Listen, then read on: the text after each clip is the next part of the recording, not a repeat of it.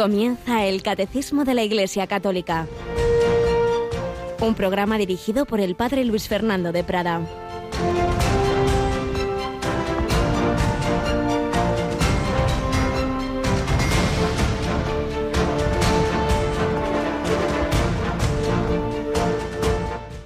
¿Qué es más fácil? ¿Decir tus pecados te son perdonados o decir levántate y echa a andar? Pues para que veáis que el Hijo del Hombre tiene potestad en la tierra para perdonar pecados, entonces dice al paralítico, ponte en pie, coge tu camilla y vete a tu casa. Alabado San Jesús, María y José, muy buenos días en este último día del mes de junio, mes eucarístico, mes del Sagrado Corazón de Jesús, mes en que hemos celebrado esas fiestas preciosas como culminación o prolongación del tiempo pascual, la Santísima Trinidad, Jesucristo sumo y eterno sacerdote, el Corpus Christi y el resumen de todo el Sagrado Corazón de Jesús. Somos amados con un amor eterno, gratuito, misericordioso, divino y humano. Divino y humano. Hoy leemos este pasaje de cuando le presentan a aquel paralítico y Jesús en vez de decir de primeras, pues ala, te curo de tu parálisis, le dice, tus pecados te son perdonados, porque el Señor va a la raíz, el, el origen del mal está en el pecado, mucho peor. Es el alma enferma que el cuerpo. El cuerpo antes o después, pues bueno, son unos años, morirá y ya está. Lo importante es que el alma esté viva, que esté llena del amor de Dios. Y entonces vivirá eternamente. Mientras que si el alma se obstina en esa separación de Dios hasta la muerte, pues eso sí que es grave. Eso sí que es lo malo. Porque será esa separación eterna de Dios la condenación del infierno. Por eso Jesús va a la raíz a, sanar el alma. Pero ante el escándalo, ¿pero quién es este para perdonar pecados? Pues solo Dios puede perdonar. Pues ahí está, hijo, que no creéis en esa divinidad del Señor. Entonces, si solo Dios puede hacer el milagro en el cuerpo, pues ese mismo que hace esos milagros en el cuerpo puede sanar el alma.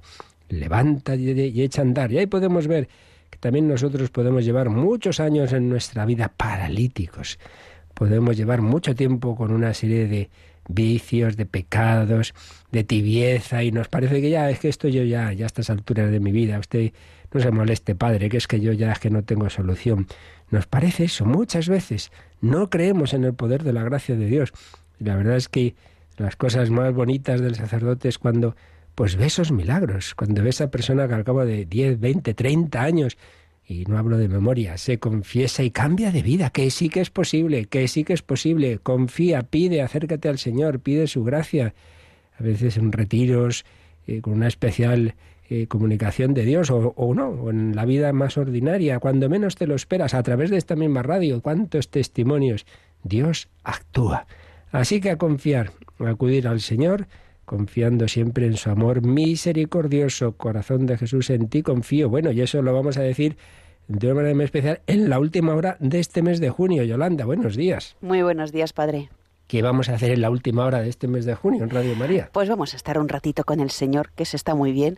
Muy bien. que a las 11 de la noche, las 10 en Canarias, pues vamos a tener esa hora santa aquí en Radio María y que mm, todos nuestros oyentes pues podrán seguir a través de pues eh, la emisora o a través también de YouTube o Facebook.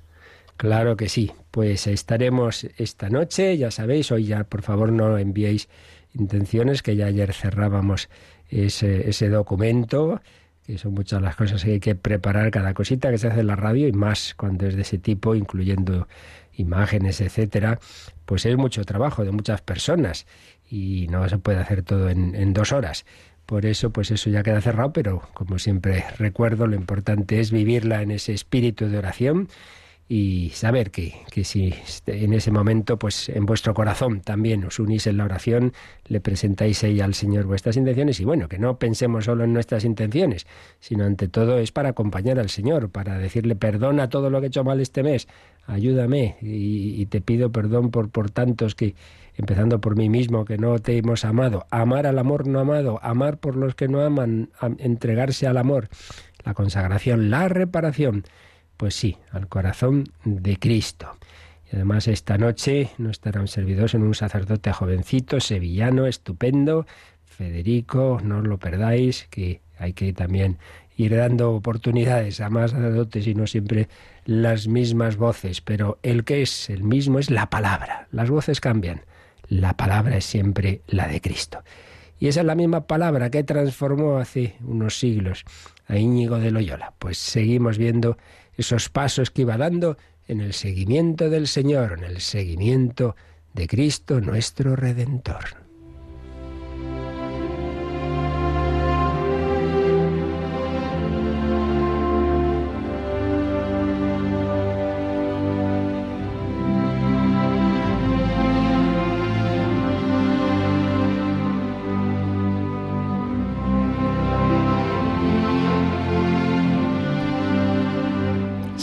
Ignacio de Loyola. Estamos resumiendo en base a su autobiografía, pero también con la ayuda de biografías de San Ignacio como la del padre Cándido de Dalmases, pues ya cuando vuelto de Tierra Santa ha tenido esos más o menos dos años de estudio de gramática, de latín en Barcelona, pero ya le aconsejan empezar los estudios filosóficos de cara luego a la teología en Alcalá de Henares ahí le dejábamos. Y veíamos cómo estudiaba, pero no muy a fondo, porque a la vez hacía mucho apostolado. Y decíamos como, pues eso, como tantas otras cosas que, que le ocurrieron y algunas que no hizo bien, pues le vinieron bien para luego ser un buen formador de otros y que no cometieran los errores que él había cometido. Bien, pues resulta que le habían seguido porque le habían conocido en Barcelona unos jóvenes y se habían ido con él, como eh, con la expresión que se usaba entonces, unos mancebos, unos mancebos que todos se habían puesto unos hábitos, iban todos pues con una tela de saco del mismo color, eh, algunos de ellos iban descalzos y llevaban una vida así a manera de apóstoles uno de esos mancebos, claro, principal era Íñigo, que entonces ya tenía 35 años. Los otros tres eran Azteaga, Cáceres, Isá y se les unió un muchacho francés. Así que cuatro más Íñigo y pues bueno, estudiaban un poco y luego pues hablaban con unos, con otros, pues pues animando a la vida cristiana.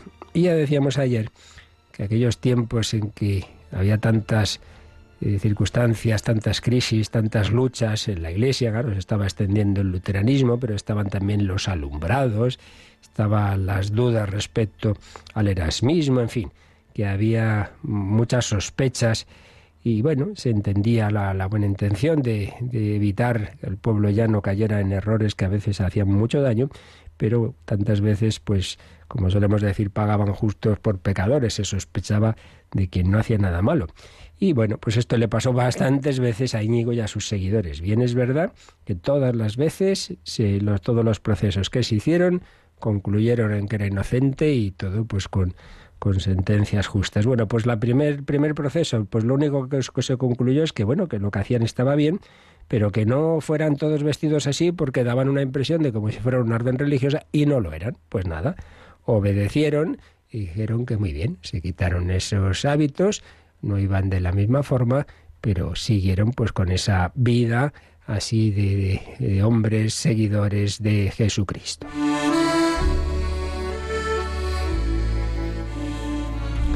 Pero vino un segundo proceso, y es que Íñigo vivía en un hospital que se puede visitar en Alcalá de Henares, y allí, pues claro, cada vez iban más personas a verle, a, hablar de cosas de Dios, a pedir consejo, pues de todo tipo de personas, mujeres casadas, solteras, hombres mayores y jóvenes, frailes y estudiantes, muchas, muchas personas.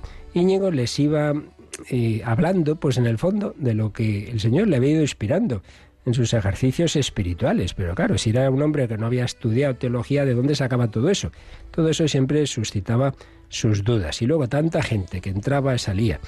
Y concretamente, pues a veces eso, mm, y yo creo que ahí también Niño aprendió a ser más prudente, pues que se eh, presentaba ahí una mujer, eh, a una hora que un poco sospechosa, eh, que sí que se iba con su hija, muy moza, muy, muy vistosa, como decían entonces, que no sé qué, que no sé cuántos. Bueno, todo eso pues daba lugar a habladurías. Y entonces, pues otro proceso, porque además resulta que una madre y su hija se habían ido a una especie de peregrinación así, eh, sin nada, pues, pues a lo que saliera, confiados en la providencia. Y pensaban que había sido San Ignacio el que les había animado a hacer eso. Entonces le, interrogaron y él dijo que no, que al revés, que él había intentado disuadirlas. Pero lo dudaban. Decían, bueno, bueno, hasta ver si conseguimos que vuelvan cuando hablemos con ellas. Entre tanto, le dejaron medio detenido. Digo medio porque, bueno, no es que fuera una cárcel así del otro mundo. Pero el caso es que un alguacil, pues le dijo, veníos un poco conmigo. Y lo dejó una especie de cárcel el 18 o 19 de abril, eh, que era jueves o viernes santo de 1527. Dice el padre Dalmases, aquella cárcel no debía de ser muy severa, porque podía recibir el preso a muchos que acudían a visitarle, y hacía lo mismo que, que estando libre, dar doctrina y ejercicios. No quiso tomar abogado ni procurador, aunque muchos se le ofrecieron, entre otros la famosa Teresa de Cárdenas, señora de Torrijos, llamada la loca del sacramento, del sacramento de la Eucaristía, la cual le envió a visitar y le hizo muchas ofertas de sacarle de allí. Pero él dijo una famosa frase preciosa, aquel por cuyo amor entré aquí, me sacará si fuere servido de ello. No está mal. Si yo estoy aquí en la cárcel por amor del Señor, si Él quiere me sacará y si no, pues no habrá, su, como diría luego en otra cárcel más adelante en Salamanca, no hay suficientes grillos en el mundo para, para que yo me quiera ir de aquí para que yo me quiera escapar. No, no, estoy por amor de Dios.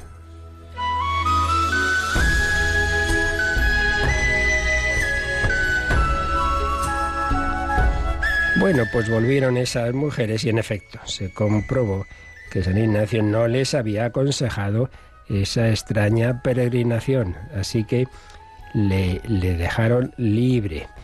Pero la sentencia mm, que se les dio por un lado se decía que no había errores en lo que enseñaban esos mancebos, eh, pero por otro lado se les decía que no hablaran de materias de fe hasta que hubiesen estudiado cuatro años, que, que lo que decían tuviese por fundamento de eso, haber aprobado los estudios teológicos, porque así ponerse a decir, a hablar de esas cosas tan importantes, sin, sin garantía de ver de dónde salía todo eso, pues hay que entenderlo, ¿no?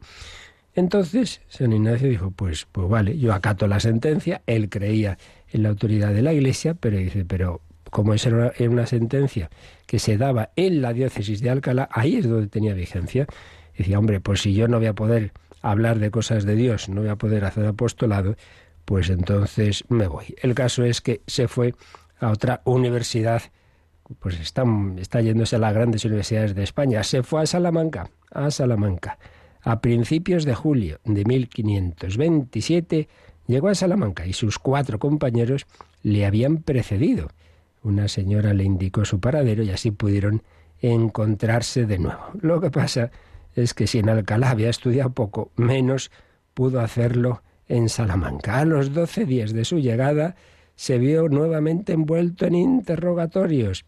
En el fondo, pues él mismo lo puso fácil porque escogió como confesor a un dominico del famoso convento de San Esteban y empezó a hablar con él y con otros y entonces los padres dominicos querían conocerle, le invitaron a comer en la comunidad y empezó a dividirse en la comunidad porque bueno, unos decían este es un santo, otros decían pero bueno, este si no ha estudiado, los dominicos que son gente de tanto estudio, de tanta buena formación y ahí se originó pues otro proceso, otra detención.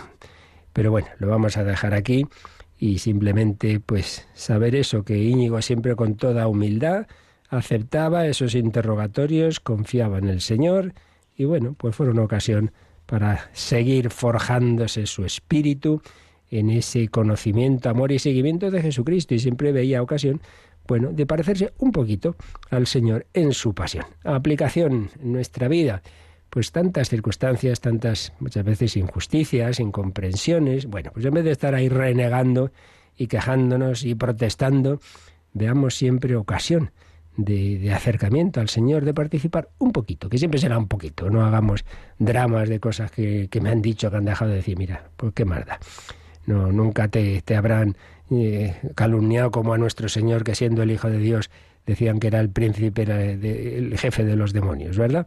Pues una ocasión de, de participar un poquito de esa cruz de Cristo, de esas eh, incomprensiones, de ese juicio inicuo de los hombres, de ese ser pospuesto a Barrabás, etcétera. Señor, pues danos esa capacidad de, de, quererte, amarte, seguirte, de compartir tu cruz, de compartir tu humillación. Así se lo pedimos, corazón de Jesús, haz nuestro corazón semejante al tuyo.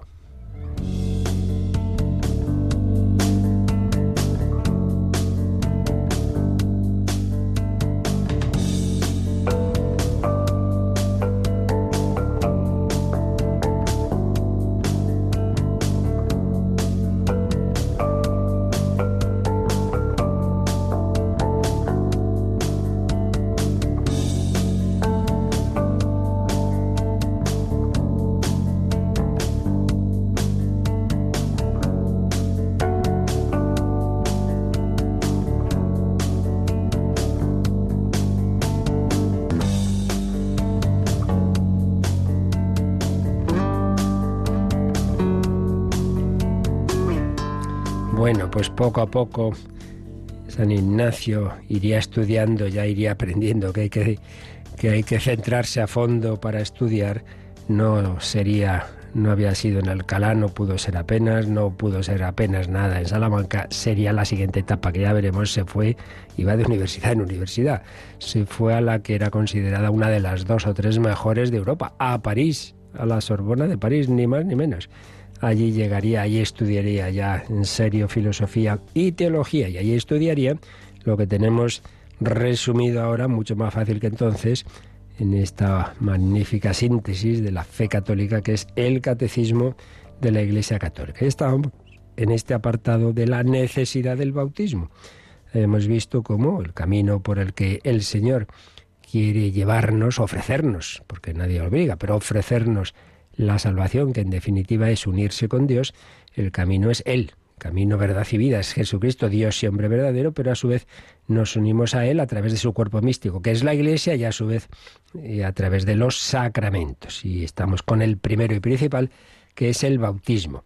Dado que no hay otro camino para llegar a Dios que unirse a Cristo, y Cristo actúa a través de la Iglesia y de los sacramentos, eso implica la necesidad del bautismo, que de hecho está afirmada explícitamente por el propio Señor Jesús, como veíamos en varios textos, en el diálogo de Jesús con Nicodemo y en el envío apostólico, en el envío misionero con el que terminan los evangelios de, San Mateo, de San Marcos, bueno, también está en otros lugares, pero básicamente en esos textos y por eso la Iglesia siempre ha tenido esa convicción de, esa obligación de ser misionera, de anunciar a todos el camino para la salvación, que es unirse a Cristo respondiendo al anuncio de la palabra con la fe y una fe que lleva al bautismo. Pero por otro lado decíamos que evidentemente aquellos que no han tenido culpa de no recibir ese anuncio, no recibirlo de manera adecuada, eh, como por otro lado Dios no quiere que nadie se pierda sin culpa suya,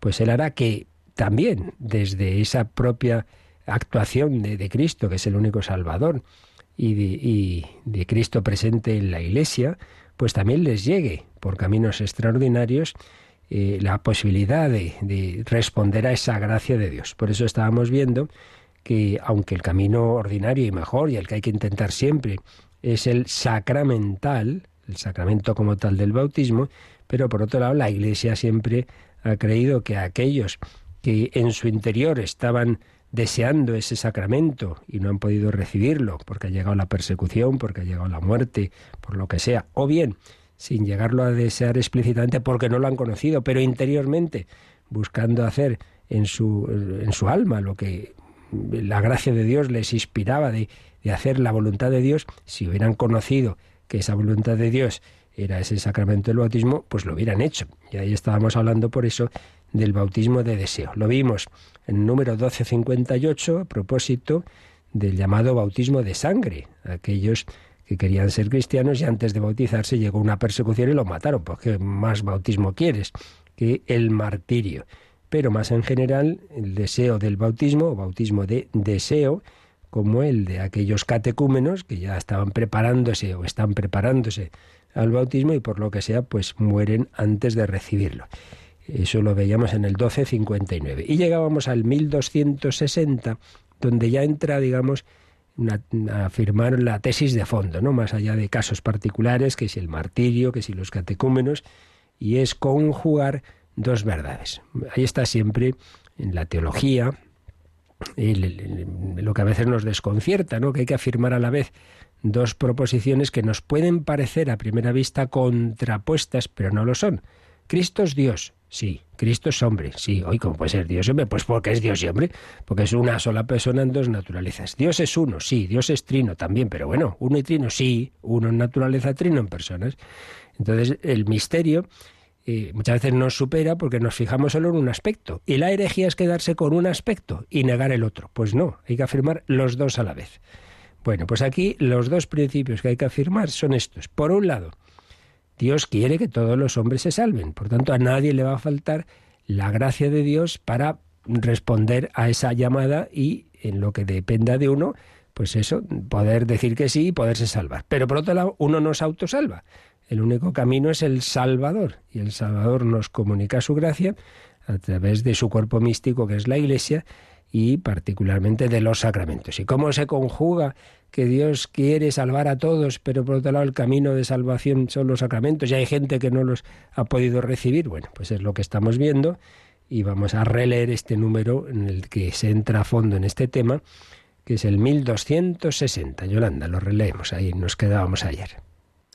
Cristo murió por todos y la vocación última del hombre es realmente una sola, es decir, la vocación divina. En consecuencia, debemos mantener que el Espíritu Santo ofrece a todos la posibilidad de que de un modo conocido solo por Dios se asocien a este misterio pascual. Todo hombre que ignorando el Evangelio de Cristo y su Iglesia busca la verdad y hace la voluntad de Dios según él la conoce, puede ser salvado se puede suponer que semejantes personas habrían deseado explícitamente el bautismo si hubiesen conocido su necesidad. Bueno, como veis, ya al final se nos da un poco la respuesta práctica, porque también recordábamos ayer y en muchas otras ocasiones que la teología no es para hacer elucubraciones así muy teóricas, que se suele llamar discusiones bizantinas, por eso de que un tiempo en Bizancio se hacían discusiones que uno dice, bueno, que viene dar tantas vueltas a cosas que no, que no ayudan en la práctica. No, la teología tiene un fin práctico. ¿Qué tenemos que hacer? Y lo que tenemos que hacer es ser misioneros, anunciar el Evangelio, es lo que tenemos que hacer. Y rezar por aquellos que sin, sin culpa de ellos, pues no, no reciben ese anuncio, no hay misioneros, no hay personas que les, que les ayuden, pero rezar para que también, por el camino que Dios habrá, les llegue la gracia que les permita, pues, aunque sea por, por ya digo, por otros caminos, y, con menos, sin duda, con menos medios de los que podamos tener cuando tenemos esa abundancia de sacramentos, etcétera, pero que les llegue también esa gracia. Entonces, al final, en la práctica, eh, la última frase es la que nos da un poco la clave, ¿no? Las personas que sin culpa de su parte no han recibido eh, o no han recibido como deberían el anuncio del Evangelio y, saber pues que ese es el camino de salvación, pero que en su interior están deseando hacer lo que, lo que Dios quiera, pues dice, se puede suponer que semejantes personas habrían deseado explícitamente el bautismo si hubiesen conocido su necesidad. Por tanto, hay un, hay un bautismo de deseo implícito. Pero bueno, antes de llegar a esta conclusión, vamos a leer porque creo que estos son temas que vale la pena darle vueltas y, profundizar un poquito y leer textos del magisterio de la Iglesia porque no es una cosa marginal, es que aquí ya os lo decía también ayer, ¿no? Nos jugamos todo, porque en el mundo de hoy tan relativista, pues esto de afirmar que hay un único camino de salvación, pues suena a fundamentalismo. Mire usted, es que si Jesús fuera un profeta más, pues sí, sería fundamentalismo pensar que un hombre, él es el único camino de salvación, pero es que no es un hombre, sin más, es Dios hecho hombre. Claro, si usted no lo cree, pues entiendo que, que no entienda esto, y valga la redundancia. Pero, pero es que ese es el núcleo de nuestra fe, que es la encarnación de Dios, camino, verdad y vida. Vamos a leer textos que están citados aquí en el Catecismo. Nos cita del Vaticano II, la Constitución Lumen Gentium sobre la Iglesia, nos cita el, catecismo el número 16. Y precisamente ese número nos habla de los no cristianos. Claro, que es aquí la cuestión, ¿no? ¿Qué ha pasado? O sea, en los números anteriores nos ha ido hablando el, concilio, la Lumen Gentium, de cómo eh, el plan de Dios es este que decimos, de unirnos, unirnos a Cristo, que no busca una unión individualista con cada uno de nosotros, sino formar con nosotros un solo pueblo, un cuerpo, un cuerpo que tiene distintos miembros, Él es la cabeza. Entonces, la unión plena, el, ideal de los ideales, es el que se produce cuando uno, en efecto, entra a través de los sacramentos, el primero de ellos es el bautismo, y luego se va alimentando esa unión con la confirmación, la Eucaristía, etcétera, cuando uno entra en ese cuerpo místico y vive mm, en la gracia de Dios, claro. Porque si uno entra en la iglesia, pero luego vive en pecado, pues ya me dirá usted, está peor que un no cristiano que, que en su interior intenta hacer la voluntad de Dios y que responde a la gracia que Dios le da. O sea, no basta ser católico, esto ya lo decían también los profetas a los israelitas, no, no, no basta con decir, uy, sí, sí, tenemos el templo de Dios, el templo de Dios aquí en Jerusalén, ¿no? lo importante es que tú vivas como templo de Dios. Entonces, el plenamente incorporado, según el plan de Dios, a esa unión con Él, es el que habiendo recibido el Evangelio, ha respondido a él con la fe y el bautismo y vive y vive eh, buscando y, haciendo esa voluntad de Dios en el día a día. Y si cae, pues enseguida se arrepiente y renueva el bautismo con el sacramento que es la confesión, puesto es que el bautismo no se puede repetir, pero la penitencia o confesión es como una especie de, de, de bautismo de, de, urgencia, digámoslo así, de renovar esa unión con el Señor, ¿verdad? Bien, ese es el, el núcleo duro, digámoslo así, los que han entrado en la Iglesia a través de los sacramentos y viven en gracia de Dios. Pero luego el Lumen Gentium va hablando de otros círculos concéntricos que no están en, en, en, esa plena unión, pero como que todavía, digamos, en distintos círculos están más o menos cerca, más o menos lejos. Entonces nos habla de los vínculos de la Iglesia con cristianos bautizados, pero no católicos, y ahí tenemos pues personas del mundo oriental ortodoxo, existe el mundo oriental católico, que es lo mismo que el latino en este sentido, pero existe también el cisma, los que han nacido en ese cisma de, la Iglesia ortodoxa. Entonces, bueno, coinciden en el noventa y tantos por ciento, tienen todos los sacramentos, pero falta un, par de puntitos de doctrina, algunas divergencias y sobre todo, pues no aceptar la autoridad suprema del Papa. Y luego otros cristianos que tienen el bautismo, que tienen la palabra de Dios, pero en fin, no tienen otros elementos, en fin, distintos círculos. Luego ya no cristianos, pues ni siquiera bautizados. Eh, y aquí es donde viene esta cita del Lumen Gentium 16 en el número que estamos comentando. Entonces nos dice que quienes no recibieron todavía el Evangelio, sin embargo, se ordenan al pueblo de Dios de diversas maneras, es decir, nadie tiene, digamos, deja de tener una, una ordenación por parte de Dios. Dios pues los ve, ¿no? En relación a ese ideal, a ese núcleo duro de esos círculos concéntricos. En primer lugar, claro, dentro de los no cristianos no podemos olvidar los primeros pues son los judíos, aquel pueblo que recibió los testamentos y las promesas y del que Cristo nació según la carne. Expresión de San Pablo en Romanos 9, 4, 5 por causa de los padres es un pueblo amadísimo en razón de la elección, pues Dios no se arrepiente de sus dones y de su vocación. Primero, los judíos. Pero el designio de salvación abarca también a los que reconocen al Creador, pues tantas tantas personas y tantas religiones que creen en un Dios, en un Dios creador, entre los cuales dice están en primer lugar los musulmanes, que confesando adherirse a la fe de Abraham, adoran con nosotros a un Dios único, misericordioso, que juzgará a los hombres en el día postrero. Otro círculo, ¿no? Primero los, los judíos, segundo los que creen en un único Dios creador y entre ellos los musulmanes, de una manera especial, puesto que muchos aspectos, muchos de Mahoma, pues vienen de, de la Biblia. Ni el mismo Dios está lejos de otros que buscan en sombras e imágenes al Dios desconocido, puesto que todos reciben de Él la vida, la inspiración y todas las cosas. Esto está tomado del famoso discurso de San Pablo en el Areópago de Atenas, cuando San Pablo dice, mirad vosotros aquí tenéis muchos dioses, no sé qué, yo os anuncio al Dios desconocido, ese Dios del que han hablado vuestros profetas, ese Dios del que todos recibimos pues la, la vida, la luz, la inspiración, en él vivimos, somos y existimos. Bueno, pues apoyado en esa frase, el concilio dice esto, ¿no? Como pues tantos hombres en el mundo, pues que, cada uno en sus religiones muchas veces pues muy primitivas, bueno, pero están buscando a ese Dios del que reciben, reciben todo. Y además dice, el Salvador quiere que todos los hombres se salven. Esta expresión que aparece en primera Timoteo 2.4, esa carta de San Pablo que a Timoteo, que ya decimos es uno de los puntos clave a mantener en todo este tema, ¿no? Dios quiere que todos los hombres se salven. Pues quienes, sigue diciendo Lumen Gentium, pues quienes, ignorando sin culpa, sin culpa, el Evangelio de Cristo y su Iglesia, no obstante, buscan a Dios con un corazón sincero y se esfuerzan, bajo el influjo de la gracia, en cumplir con obras su voluntad, conocida mediante el juicio de la conciencia, pueden conseguir la salvación eterna. Insistamos en que nadie se salva simplemente porque tiene buena voluntad. No, siempre es bajo el influjo de la gracia de Dios.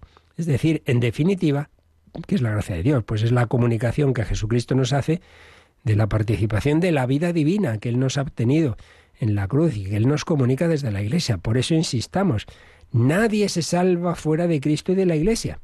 Otra cosa es que muchos no saben que es Cristo y que es la Iglesia quien está dando, quien está, digamos, influyendo en sus almas, en sus conciencias, para esa unión con Dios y que ese deseo de hacer la voluntad de Dios en su conciencia. Dios está actuando ahí. Ese realmente es, no es que esos unos nos salvamos en, en Cristo y la Iglesia y otros por otro lado. No, no. Todos nos salvamos únicamente, somos salvados, mejor dicho, porque solo Jesucristo nos salva. Todos somos salvados por Él, por Él. Pero eh, unos pues con más abundancia de medios y con un conocimiento más explícito que hay que intentar ofrecer a todo el mundo, y por eso hay que ser misioneros, y otros pues no les ha llegado. Pero Dios nos ha llegado toda esa abundancia, pero Dios actúa en sus corazones, esa gracia de Dios, pues es que poníamos el ejemplo de esos milagros que Jesús a veces hacía a distancia. Y sigue diciendo el Lumengencio, la divina providencia tampoco niega los auxilios necesarios para la salvación a quienes sin culpa no han llegado todavía a un conocimiento expreso de Dios y se esfuerzan en llevar una vida recta, no sin la gracia de Dios. Este, ¿Cuál es el, este círculo concéntrico, el último?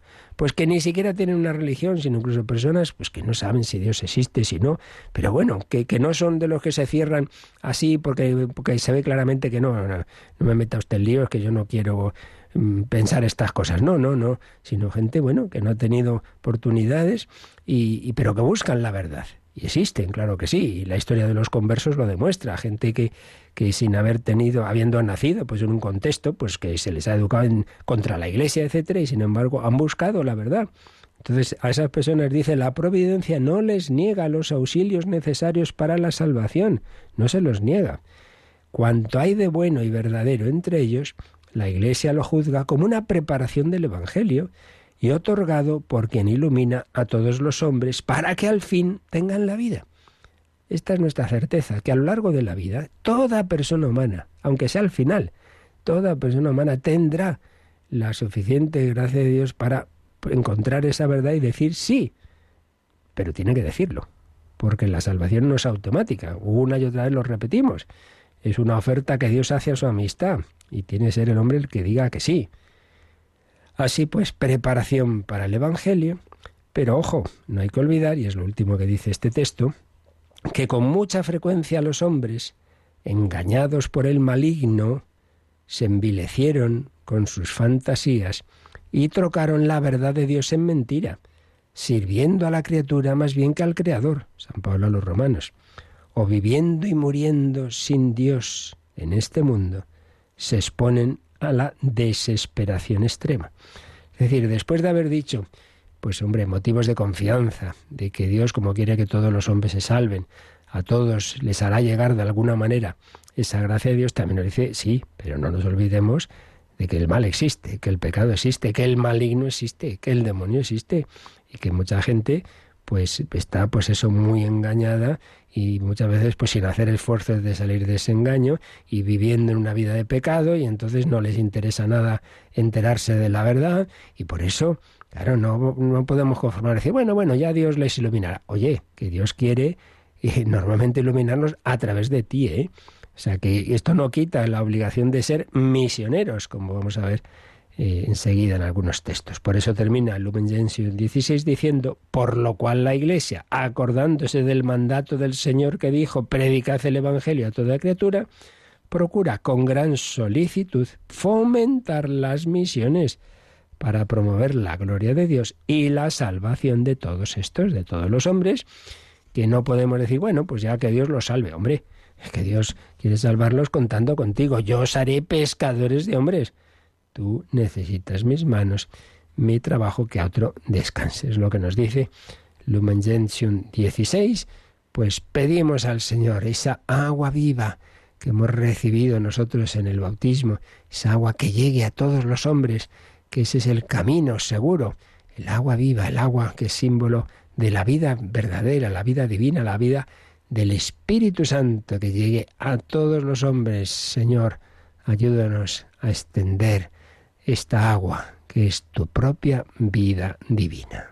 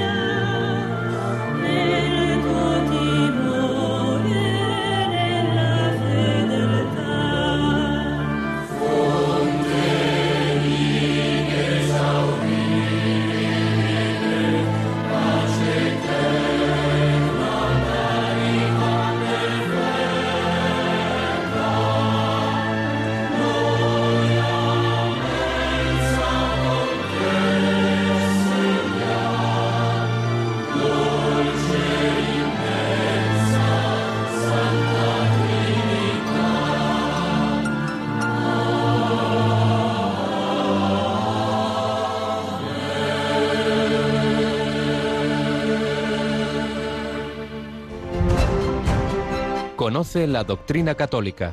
Escucha el catecismo de 8 a 9 de la mañana, de 7 a 8 en Canarias. Y los sábados a la misma hora profundizamos en los temas tratados en el programa En torno al catecismo.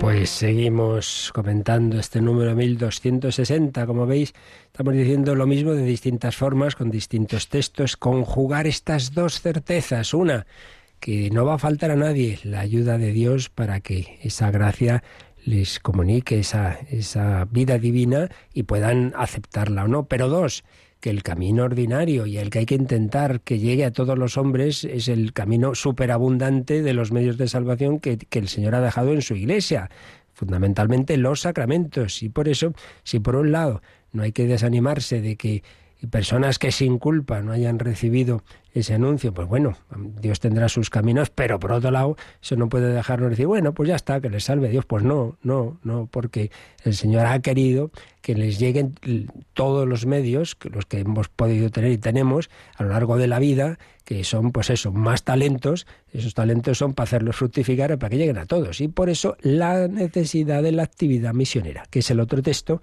que cita aquí el 1260 del Vaticano II, el decreto Adyentes sobre la actividad misionera, leemos parte de este número citado. Pues nos dice eso, que la razón de esta actividad misionera se encuentra en la voluntad de Dios. Y vuelve a citar el texto de San Pablo. Dios que quiere que todos los hombres se salven y lleguen al conocimiento de la verdad, porque uno es Dios y uno también, uno, no varios, el mediador entre Dios los, y los hombres, el hombre Cristo Jesús, que se entregó a sí mismo para redención de todos. Primera Timoteo 2 y en ningún otro hay salvación, frase de San Pedro en un, discurso ante el Sanedrín que recoge los hechos de los apóstoles 4.12. No hay ningún otro nombre en el que podamos salvarnos. Pues entonces hay que anunciar este nombre. Claro, es necesario, pues, que todos se conviertan a Él, conocido por la predicación de la Iglesia, y por el bautismo sean incorporados a Él ya la Iglesia que es su cuerpo. Ese es el camino ordinario, eso es lo que Dios quiere, no, no simplemente, bueno, el camino ya de urgencia y que, individualmente una persona no ha conocido nada de esto, pero bueno, pues a lo largo de su vida, al final de ella al menos, pues tiene una luz en su alma y se une a Dios, bueno, bendito sea Dios, pero el ideal es que antes, durante la vida, nos unamos todos en familia, porque esto no es individualista. El Señor busca esa familia que es la Iglesia entonces, por el bautismo se han incorporado a Cristo y a la Iglesia que es su cuerpo.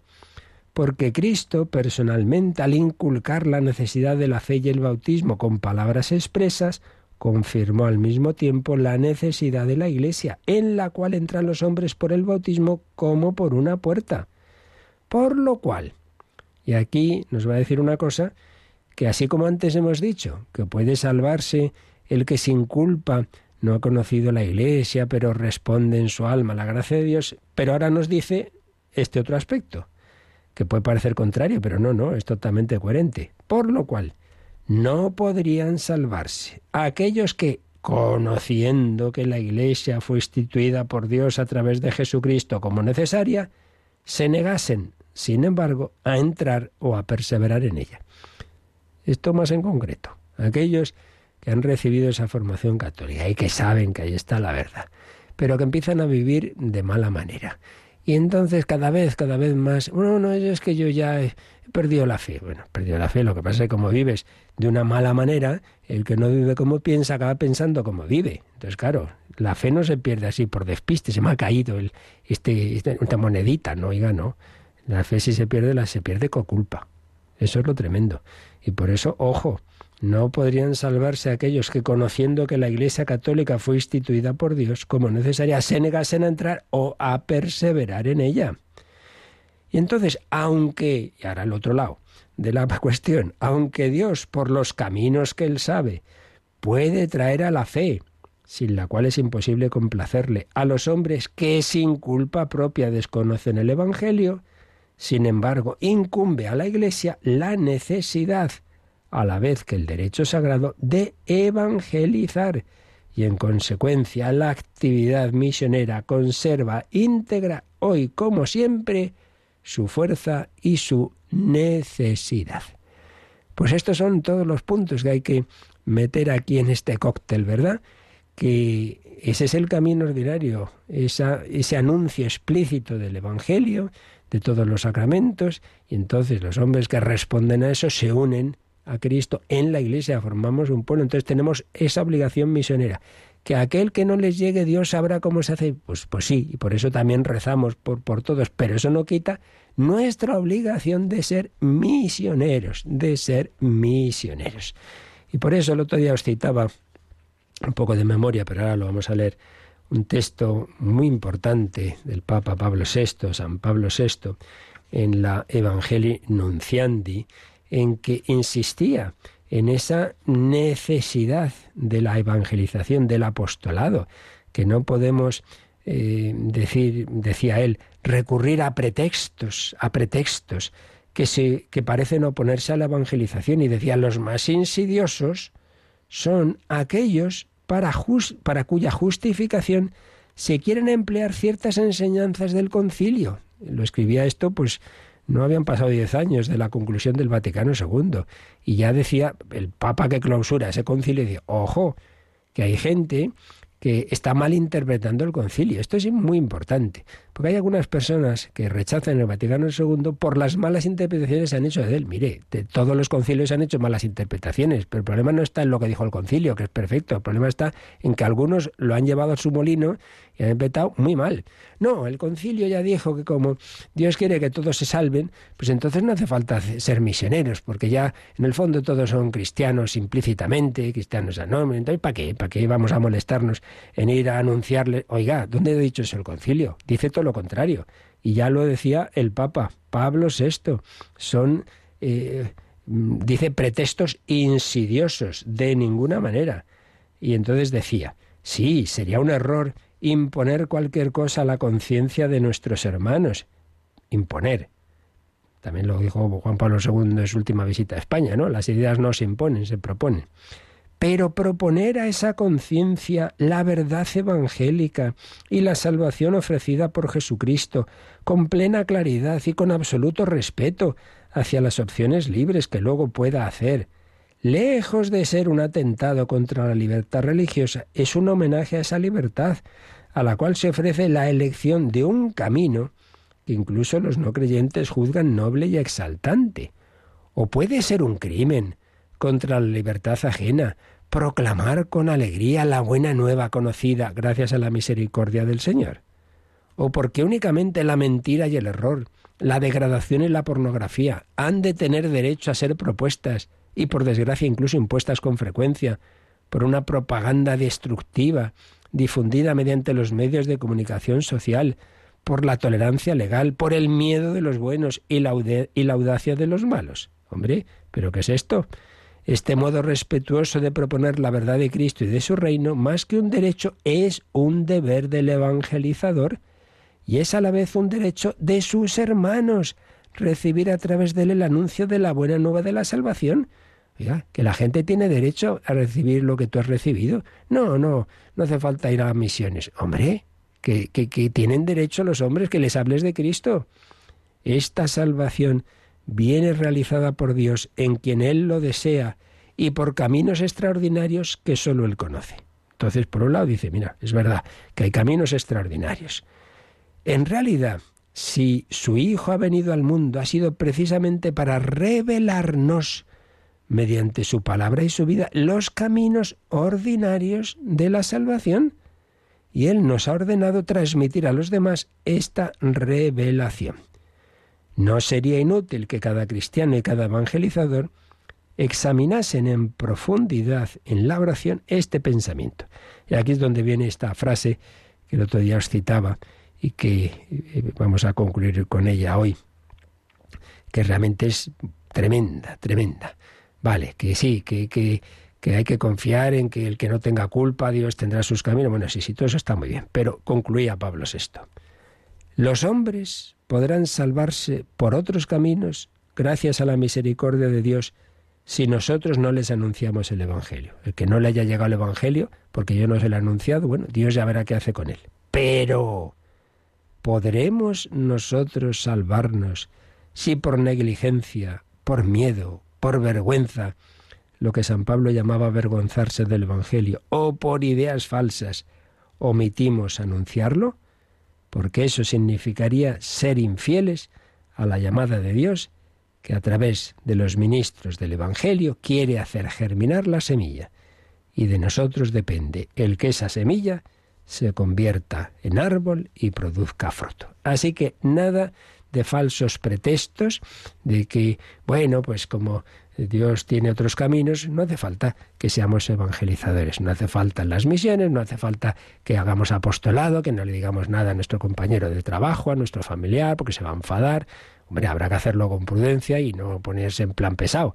Eso es una cosa y otra cosa es que todos, de una manera o de otra, estamos llamados a ser misioneros, a anunciar a Cristo y los caminos ordinarios de encuentro con Cristo, que son los sacramentos. Bueno, como veis, esto todavía da para más, así que seguiremos con este número, pero ya digo que es que es clave porque aquí nos jugamos el ser o no ser del sentido de la Iglesia. Pues tenemos unos minutitos, quedaba por ahí alguna consulta y si tenéis alguna más, pues ahora nos recuerdan cómo las podéis enviar. Participa en el programa con tus preguntas y dudas Llama al 91005 9419. 91005 9419. Puedes escribir un mail a catecismo arroba radiomaria.es o escribirnos un mensaje al teléfono de WhatsApp 668 594 383 668 594 383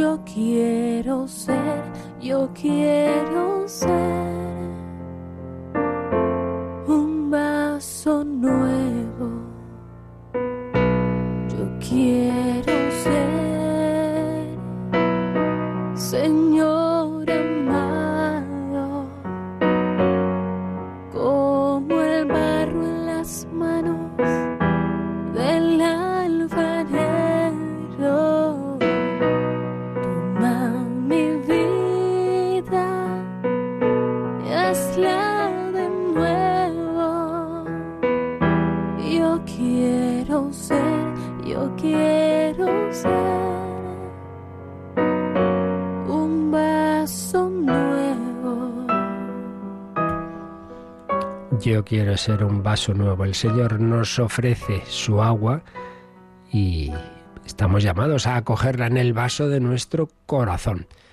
Empezamos ayer a responder un poco a esta pregunta que nos hacían de los caminos de salvación por parte de Dios respetan nuestra libertad. Entonces la libertad es un regalo tan grande que nos puede llevar a la salvación o a la condena. Pues sí, a la salvación el que nos salva es Dios, pero tenemos que aceptarlo, porque, una vez más, lo repito, la salvación no es una cosa automática, es aceptar una amistad, aceptar un matrimonio.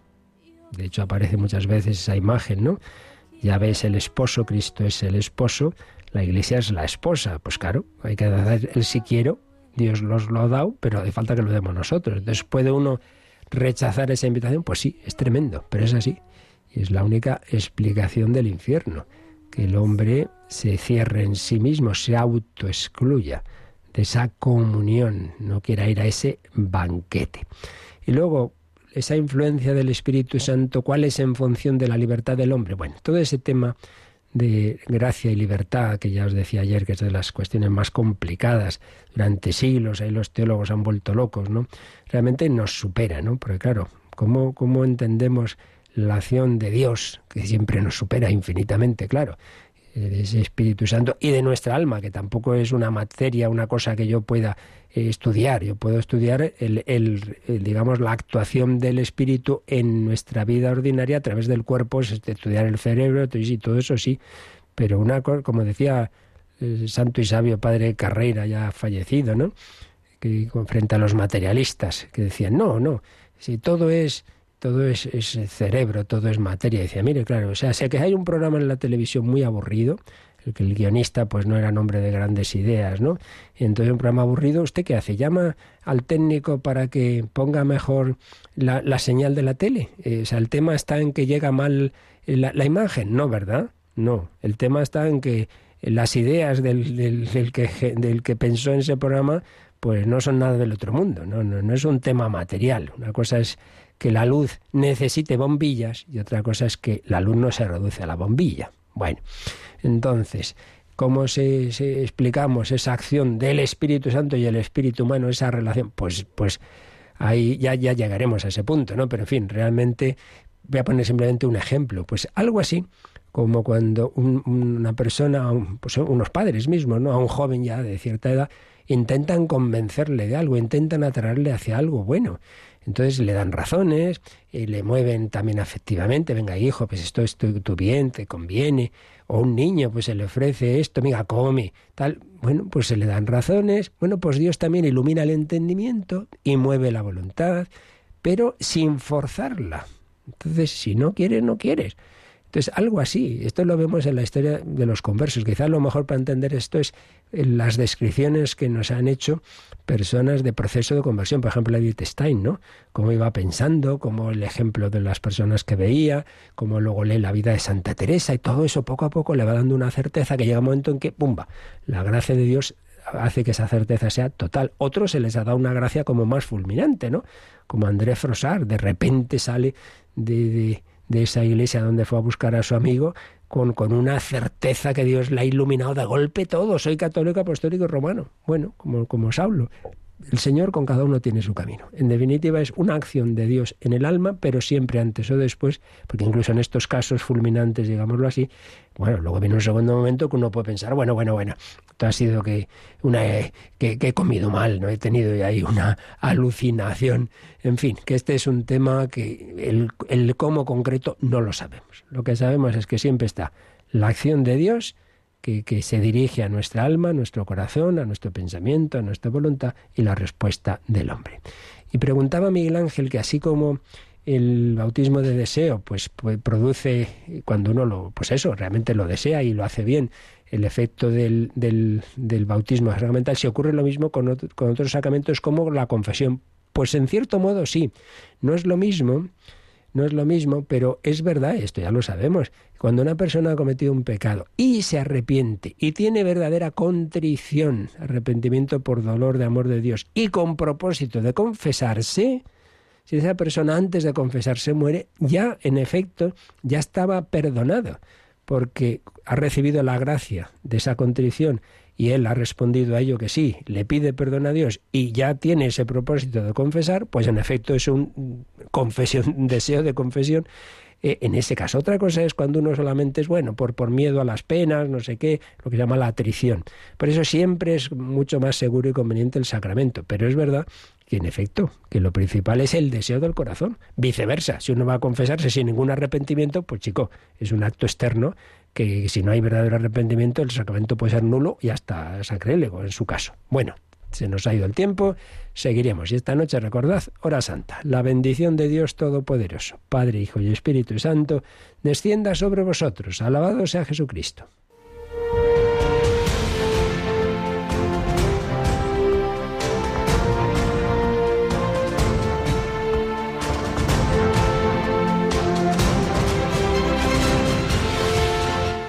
Han escuchado en Radio María el Catecismo de la Iglesia Católica, un programa dirigido por el Padre Luis Fernando de Prada.